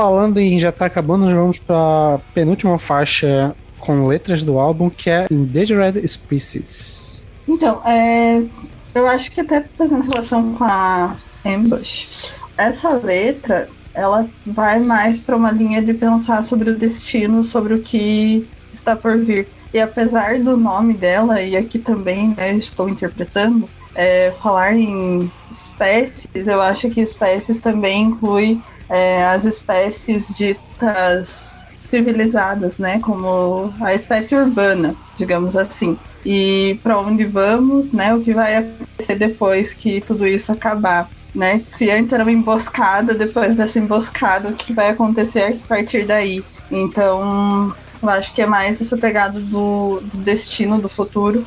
E daí é uma letra que, já que a gente falou tanto de Gojira, já que o Gojira foi. Permeou tanto esse episódio, é uma letra que eu acho que é muito gojirística. Eu acho que é. Ali tem, tipo, o Gojira deve ter bebido muito dessa letra, porque eu consigo fazer várias relações é, a partir da letra dessa música. E. Pois é, ô Carole, Pode até uma coisa, que a gente, uma coisa que a gente esqueceu, realmente, tipo, lembrando que o Gojira foi formado em 96, né? No ano do lançamento do Roots. Isso é um detalhe que a gente Uhum. esqueceu de comentar. Então, tipo, Hum. foi. e- Eles beberam bem do impacto, né? Do, da repercussão.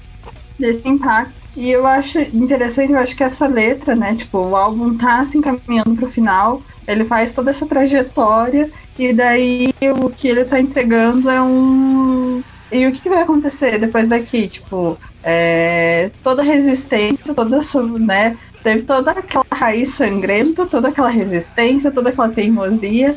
É, tá tudo queimando e agora? O que vai ser agora? Daqui para frente, né? Do quem vai sobreviver? Para onde que a gente vai a partir daqui? Então, eu acho que essa letra ela é bem melancólica, né? de certa forma. E não é uma das faixas que eu mais gosto, não é um destaque para mim do álbum. É, e eu acredito que também é por isso que ela não encerre o, o álbum. Eu acho que o peso dela tá mais na mensagem que ela traz do que na, na melodia dela mesma. Pelo menos é a percepção que eu tenho. Pior que o meu vai. Meus sentimentos sobre essa música vão por aí também. Eu gosto muito da letra dela, gosto da mensagem e tal, mas a música em si.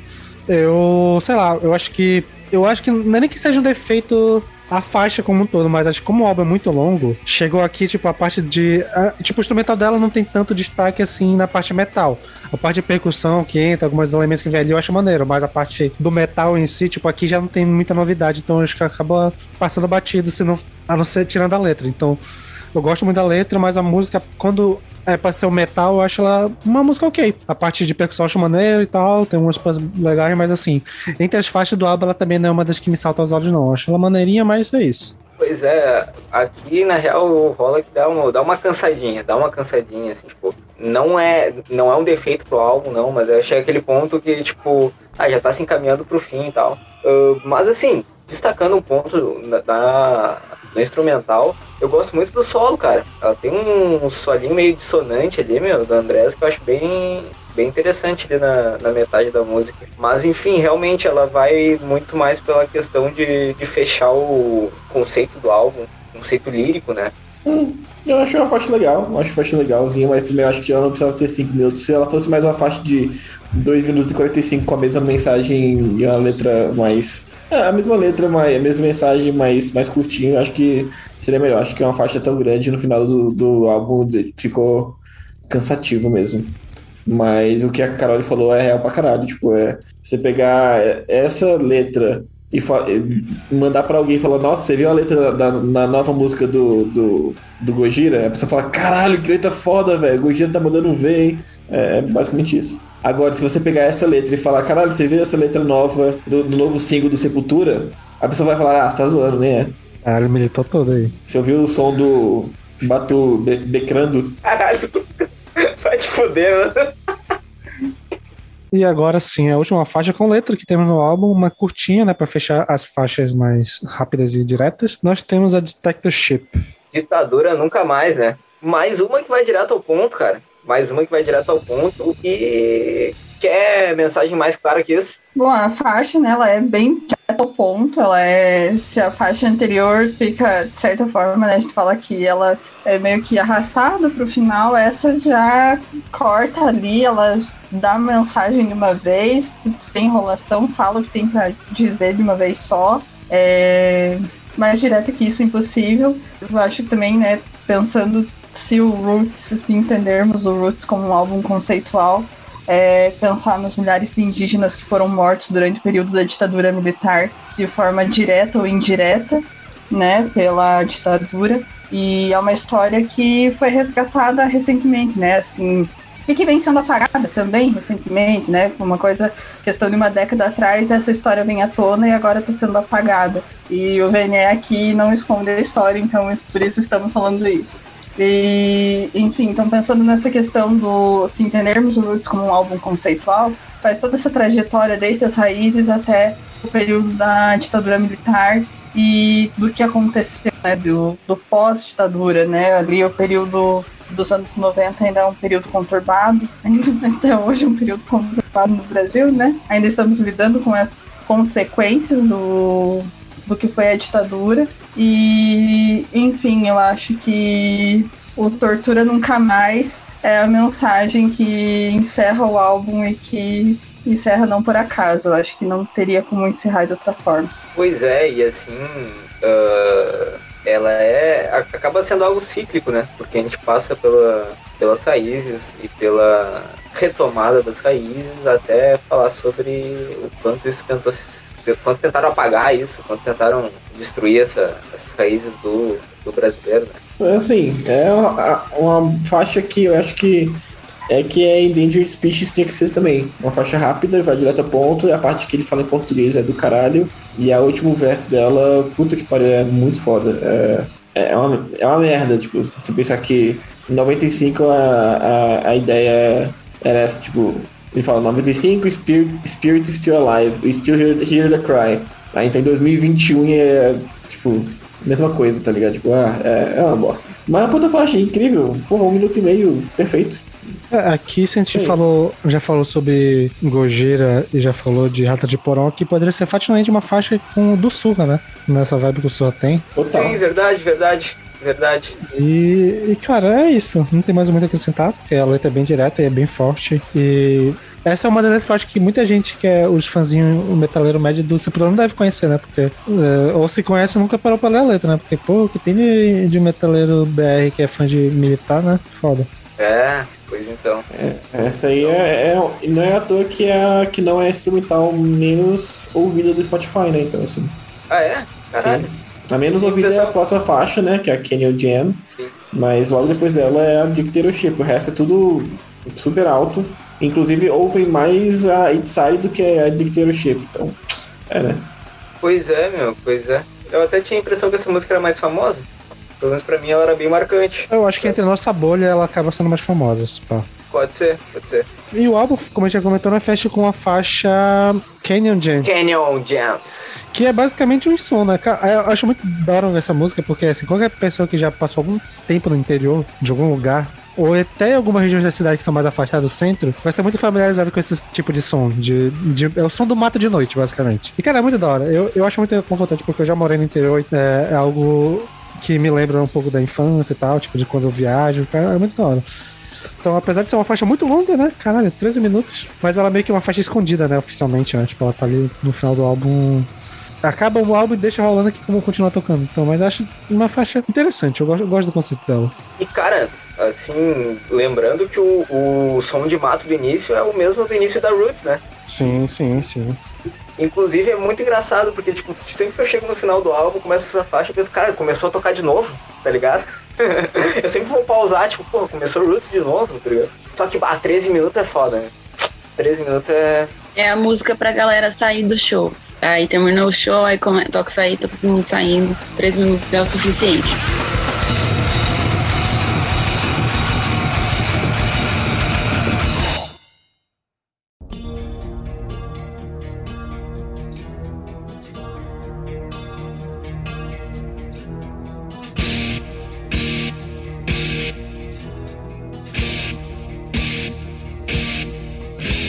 E agora vamos fechar o episódio falando um pouco de qual é a nossa relação e como a gente enxerga a importância do Roots, assim, no, no rolê, dentro da cena e tal. E eu vou começar falando que, assim, a gente acabou citando durante o episódio muitas bandas, né? Citou muito Gojira, citou em um momento de Porão Surro e tal. E isso pode parecer tipo, ah, olha aí os jovens querendo falar de banda moderna pra querer falar de banda antiga e tal. E por um lado é, porque a gente é realmente mais jovem e tal, pá. Todo mundo aqui, tirando o Peralta, eu acho que todo mundo nasceu antes do álbum, mas já era muito novo, né? Na época que ele foi lançado. Eu tinha um ano só. Então, é, realmente eu fui. A gente foi pegar bem, mas depois é, mais recentemente, a gente tem essas referências do que veio depois, mas acho que isso também mostra o quanto esse álbum é influente a ponto de muito do que a gente ouve hoje é, foi influenciado e já tava lá. Então, tipo, eu acho bom ressaltar essa influência que o Sepultura e que o Roots teve, assim mesmo sendo um álbum totalmente diferente e fora da caixa, e muito corajoso de ter sido lançado no momento que eles estavam no auge da carreira deles e acabou servindo para alavancar ainda mais, mas ainda assim foi uma aposta muito grande. E conceitualmente, liricamente, instrumentalmente é tudo muito bom, então, cara, é um álbum importantíssimo. Eu sou muito fã, apesar de eu acho que se eu fosse categorizar entre meus álbuns favoritos da Sepultura, ele estaria ali pelo terceiro lugar, o quarto, porque, assim, eu já falei né, algumas vezes no podcast, o Beneath Remains pra mim não é só o melhor álbum do Sepultura, como é o melhor álbum de thrash metal da história. Tipo, eu, eu sou muito fanático nesse álbum. Mas ainda assim, o Roots, com todo o rolê da importância que ele tem, toda a questão cultural, tudo que ele fez pela, pelo metal nacional até, é, não tem como, cara. Esse álbum é incrível. Com certeza, cara, com certeza. E, e o quanto a gente falou na questão como ele é atual em termos líricos, né? Ele relata problemas que estão aí até hoje. Uh, complementando o que o Sander disse, ele é, ele é moderno em termos sonoros, sabe? Ele é moderno em termos sonoros, porque como a gente falou, tem bandas da, da nossa década, aqui da nossa geração, bandas gigantes fazendo fazendo uma sonoridade que bebe diretamente da fonte do Sepultura, cara. E, e é impressionante o quão gigantesco Sepultura é. A gente bate nessa tecla sempre, mas é algo absurdo porque eles são, eles são gigantescos pro metal moderno, eles são gigantescos pro new metal, eles foram gigantescos pro thrash, pro death. Quer dizer, tipo, basicamente, assim, lá, tudo que surgiu depois nesse, nesse ramo que foge do, do melódico, assim, bebeu do Sepultura, cara. Então, tipo, e, e esse álbum provavelmente foi o grande responsável, assim, pelo mundo inteiro conhecer o nome Sepultura, cara. Então, então, sei lá, a gente repete, repete, repete, repete, comenta isso várias vezes só que a gente tem que valorizar isso aqui, meu. A gente tem que valorizar a coragem que esses caras tiveram nessa época, sabe? Claro, ah, por, por mais que a gente vai pegar, ah, fulaninho teve uma, uma, uma posição controversa atualmente tal. Infelizmente, a gente tá sujeito a, a, passar por isso. Só que, porra, o, o que a mensagem desse álbum, a bandeira que ele carrega, isso aqui é eterno e a gente tem que sempre lembrar Uh, assim como uma geração antes da nossa foi influenciada, nós fomos influenciados e tentar trazer isso para as próximas gerações. Então, cara, não podemos esquecer das raízes, né, basicamente. Cara, a relação do álbum para mim, a relação de Sepultura para mim sempre foi uma relação meio. Eu sei que existo e eu acho legal algumas coisas, mas nunca parei para ouvir para levar a sério, sabe? E principalmente no Sepultura do Max, assim, porque eu já comentei isso em alguns episódios, principalmente o episódio que a gente falou sobre o Temple of Shadows, eu sou treta me, me, me cansa. E treta de metal brasileiro me cansa muito. E eu cresci vendo, vendo treta, essa treta de Max e Sepultura e tal. E eu sempre tive muita preguiça de, de me adentrar no universo de Sepultura por causa disso. Porque eu, ah, eu, puta, velho, eu tenho preguiça, eu tenho aversão a, a conflitos naturalmente. E, porra, aversão a conflito de boyzinho de banda me dá mais preguiça ainda. Dito isso, eu tenho ouvido sempre os lançamentos do Sepultura é, de 2010 pra cá. E, mas eu nunca tinha parado para pegar um álbum antigo do Sepultura e ouvir ele inteiro. Tipo, nenhum antigo ah, eu tinha parado para ouvir ele inteiro. E ouvir o Roots inteiro foi, foi do caralho, porque você percebe que tem muita coisa ali que tá escondida, que ninguém mais comenta. É, é muito estranho isso, cara, porque tem muita faixa. Tem, eu, só, eu não imaginava que ia ser um, um, um álbum tão bom quanto ele é, sabe? Tipo, eu, eu sabia que ia ter um que ia ter letras importantes, que ia ter momentos marcantes, mas eu não tinha a noção que era um álbum tão bom quanto ele é. Para mim, a, a, versão que a versão do Ruth que tinha na minha cabeça era que era um álbum que tinha duas letras, duas, quer dizer, três músicas marcantes e o resto mensagens. Não, velho, é um álbum quase perfeito, assim, praticamente perfeito. Então, não sei, é, é, é, por que que rola essa birra com, quer dizer, eu sei. É, eu sei porque que, que rola essa birra com o Roots, no caso, mas eu não, fazia a menor ideia que tinha tantas músicas boas nesse álbum. E é isso, eu, tô, eu, eu, realmente, essa semana foi uma semana que eu fiquei, cara, é um álbum muito bom e eu acho que eu vou ter que parar pra ouvir um pouco do que o, o que eu entendi inteiro, o, o próprio Beneath the Remains, que eu também já tô muito tempo pra, pra parar pra ouvir ele inteiro. Mas é isso, eu, eu achei um álbum do caralho, eu achei. É uma experiência do caramba ouvir esse álbum.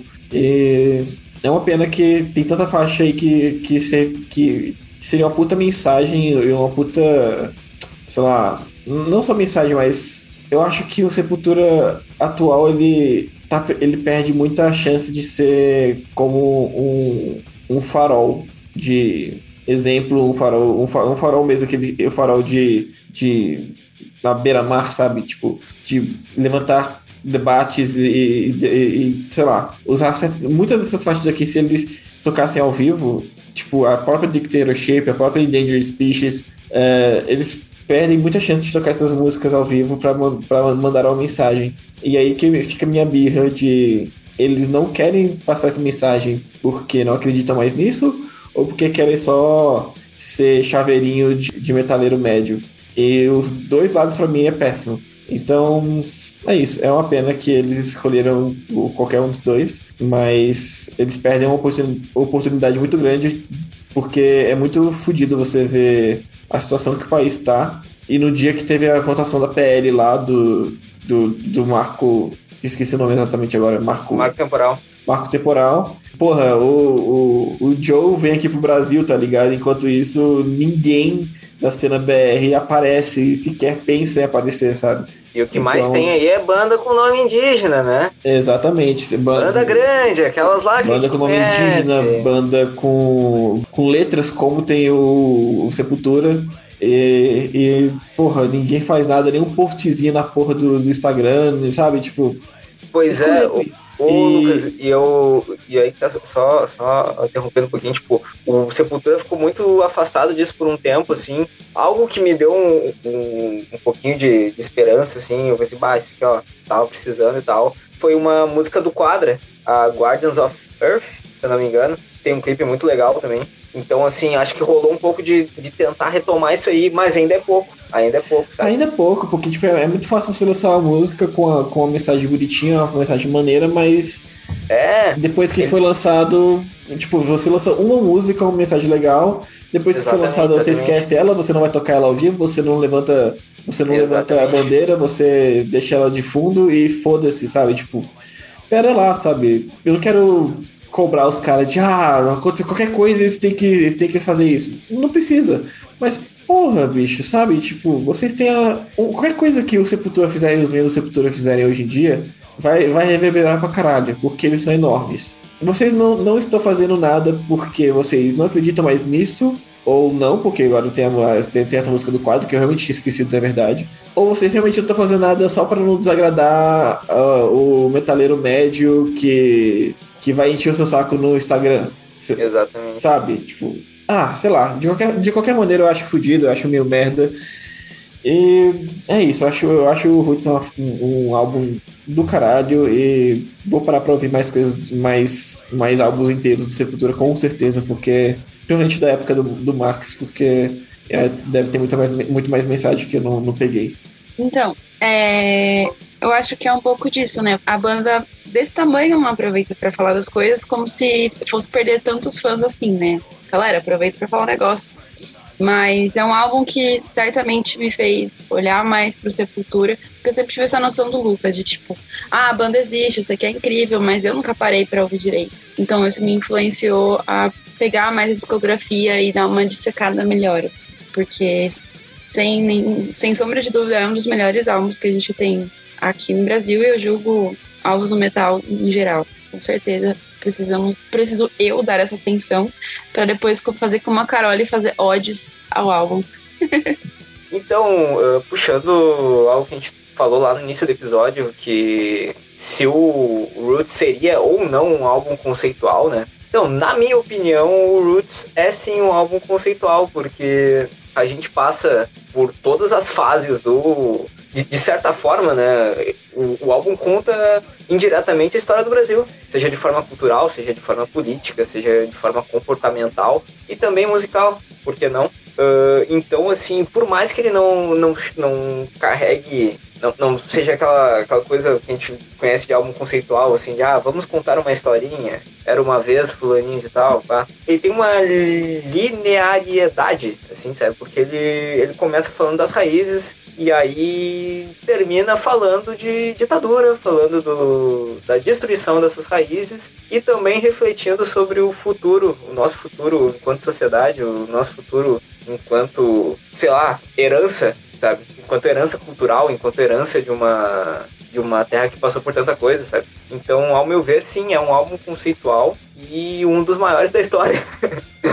então, acredito que, que toda, toda todo conceito lírico fica muito bem amarrado, assim. Principalmente com essas duas faixas finais. Então, né, o Max, ele fala, naquele documentário que eu já citei aqui, que a intenção era, através do álbum, representar é, a beleza, a força, a paz, a arte do povo chavante através do álbum.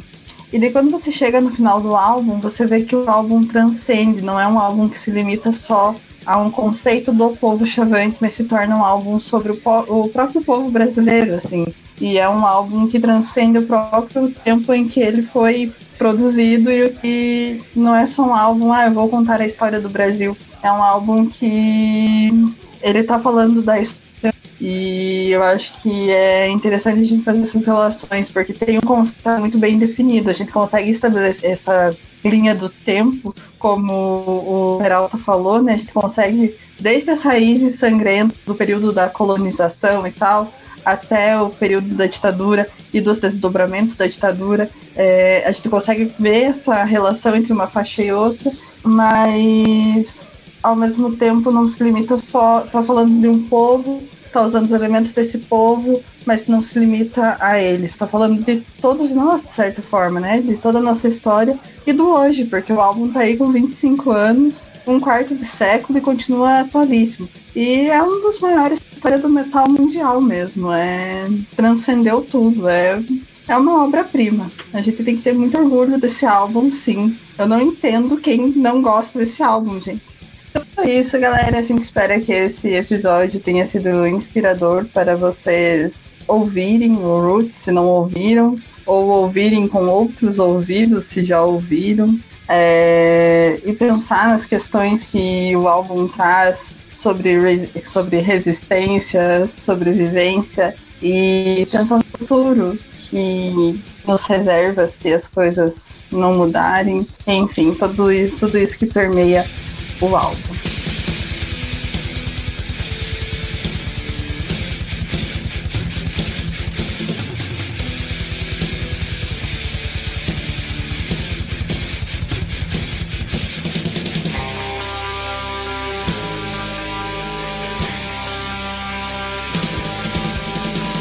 Então é isso, pessoal ficamos por aqui. Espero tenham gostado mais um episódio. Se tiver indicações de álbuns pra gente trazer pra cá, álbuns clássicos, né? Essa, a proposta desse quadro é fazer episódios sobre álbuns clássicos, assim, que não dê tanto trabalho de, de pesquisar, né? Porque a gente meio que já conhece e tal. Definitivamente o próximo álbum que a gente vai falar, ele vai fazer aniversário ano que vem, de alguma forma. E sigam nas redes sociais, arroba Venha Podcast, em tudo quanto é canto por aí. E colhe com a gente na Twitch, no Discord. Estejam aí com a gente, finalzinho do ano tá quase acabando, mais três episódios pra fechar o ano aí. E é isso, até semana que vem. Carole. A minha indicação é uma banda, uma música que já apareceu aqui no episódio algumas vezes, mas que é uma banda que merece ser mais ouvida, que é o Miastenia, e a música é Konyu Puyaras.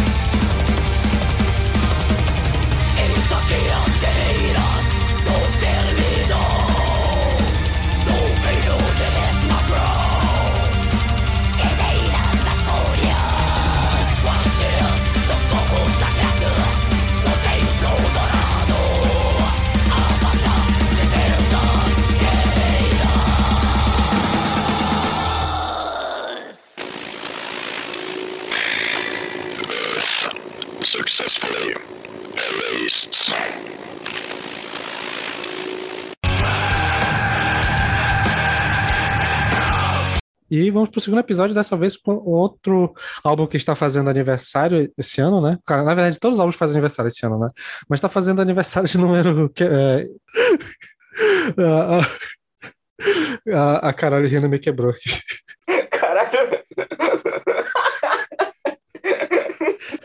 É, tipo, literalmente tudo faz aniversário todo ano, né, cara? É incrível isso, cara. É como funciona. Caraca, é muito louco, velho. Não tem Carol, como. respira, por favor. Tadinho. Desculpa, tá tudo bem mesmo. Definitivamente um dos álbuns que fazem aniversário esse ano.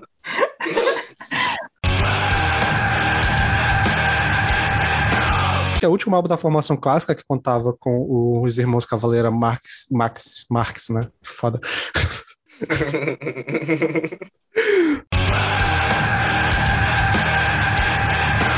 Tem uma história interessante, assim, quando. Calma, moto. Cara, tive um momento Gabi com moto passando. Ah,